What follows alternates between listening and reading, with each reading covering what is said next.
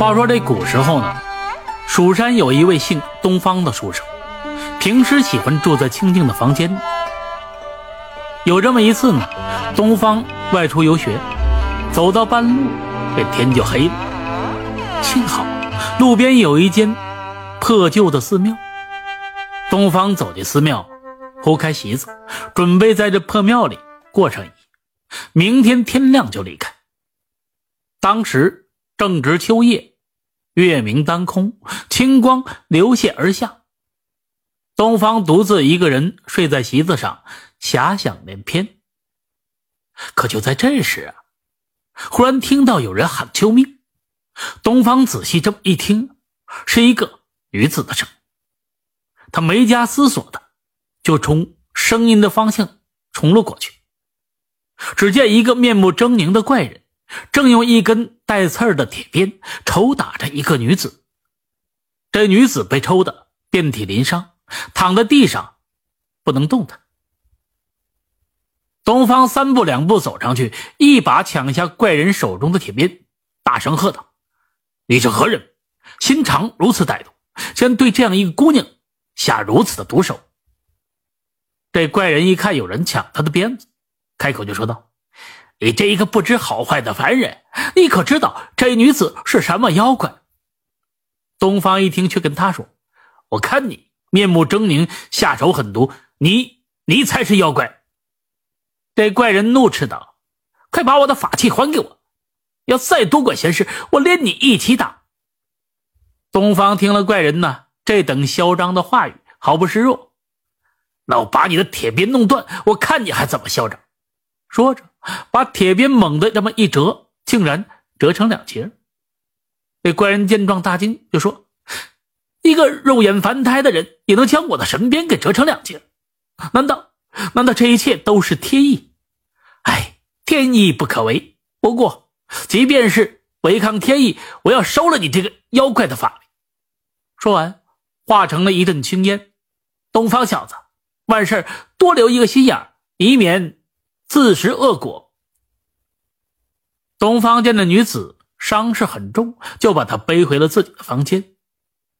回到家，在灯光的照耀之下，女子的面容虽然是憔悴无比，但是她倾国倾城的美貌却清晰可见。啊，姑娘，您叫什么名字？哪里人士？怎么会遭那恶人鞭打？这女子歇息一会儿，就说：“啊。”小女子叫牡丹，是蜀山的女子。小女子父母早逝，投奔在叔叔门下，不料叔叔也惨遭横祸，死于非命。我一个人无依无靠，只得去投奔远方亲戚。没想到，哎，刚到半路就遇到了那个怪人。哦，牡丹姑娘，你真可怜。如果不嫌弃，以后那我就来照顾你。牡丹闪着泪花说。公子，你的大恩大德，牡丹做牛做马也报答不了。这样，就在东方的精心照料之下，半个月之后，牡丹渐渐的恢复了健康。随着伤势的好转，牡丹风华绝代的姿容更加显得迷人。爱情总是悄悄的来的，牡丹爱上了东方，东方也喜欢上了牡丹。东方是终止游学，带着牡丹这次回到了自己家。半年后的一天，牡丹突然病了，吐得非常厉害。东方跑到附近的山上为牡丹采摘山杏，不料一脚踩空，从山上摔下来。这一摔几乎摔掉东方的人生。从此，东方瘫痪了。为了给东方治病，牡丹。把母亲临终前给他的玉镯子都卖掉。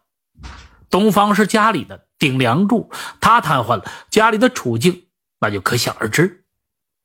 牡丹是想尽办法给东方找来最好的大夫。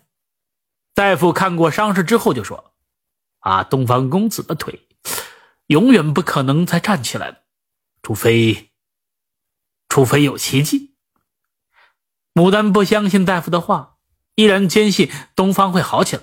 于是，他把东方放在一辆平板车上，拉着他到处是寻医问药。牡丹拉着丈夫看病的事情传开了，感动了很多人。有一天，一个大夫跑来对牡丹说：“啊，蜀山上有一种草，叫做星月草，能治天下各种疑难杂症。不过要连续服用一年才有效果。艰难的是，这种草要现采献俘，否则就没效果。”为了治好丈夫的腿，牡丹每天背着丈夫爬上蜀山寻找着星月草。风雪中，牡丹弓着腰。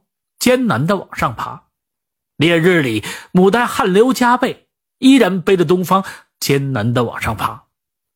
每一次寻找着星月草，东方都哭着说：“牡丹，牡丹，下一辈子我再也不要遇到你，我再也不要爱上你，因为你太苦了。”所有人都希望，如果有来生，我们还要在一起。但是东方却希望，如果真的有来生，他再也不会爱上牡丹了。可想而知，东方的内心是多么的矛盾。日复一日，月复一月，一年之后，这奇迹终于发生，东方的脚开始有了知觉，慢慢的能走。又过了一年，牡丹一人在家，东方上京赶考，中了探花。得知东方中了探花的消息，邻居们都说。啊，东方前程似锦，肯定不会再回来了。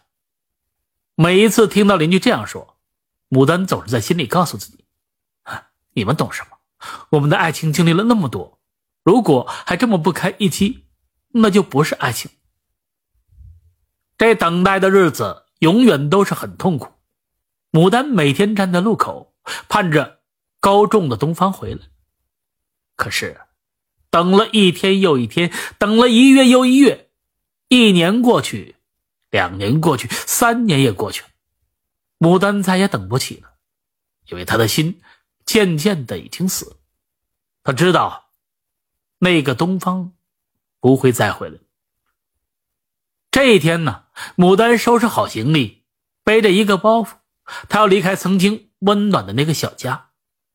这个家里留下他最美的回忆。也留下他最痛苦的爱情。牡丹关上门，他要把所有的过去都关在这个小家的门里。就在牡丹准备离开的时候，只见一个人朝他走来。那人走到牡丹面前就说：“呃，你是牡丹吗？我是牡丹，你有什么事儿？哎，因为一场文字狱，东方兄被抓了起来，他一直没有给你带信。”只是怕你伤心难过。三年来，他最放不下的就是你，最想念的人就是你，牡丹。秋后，东方兄就要被处斩了。临走前，他还想再见你一面，因为你是他最美丽、最善良的妻子。牡丹听到这儿，眼泪就像断了线的珠子，不停的往下流。秋风萧萧，雨杀人。刑场上，衣衫褴褛的东方跪在地上，他的眼神是如此渴求与悲凉。他不是怕死，而是希望能够再见一面他的妻子牡丹。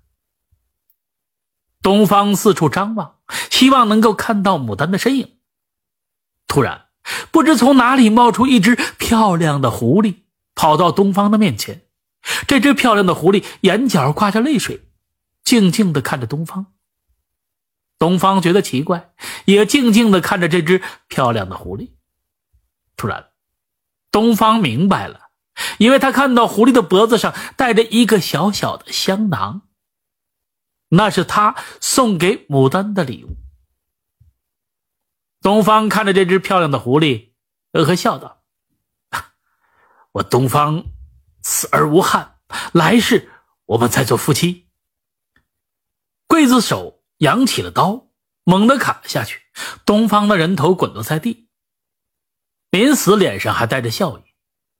那只漂亮的狐狸眼角挂着泪水，围着东方的尸首转了几圈之后，伏在东方的尸体之上，口吐鲜血，悲凉的死去了。感谢您的收听，下个故事更精彩。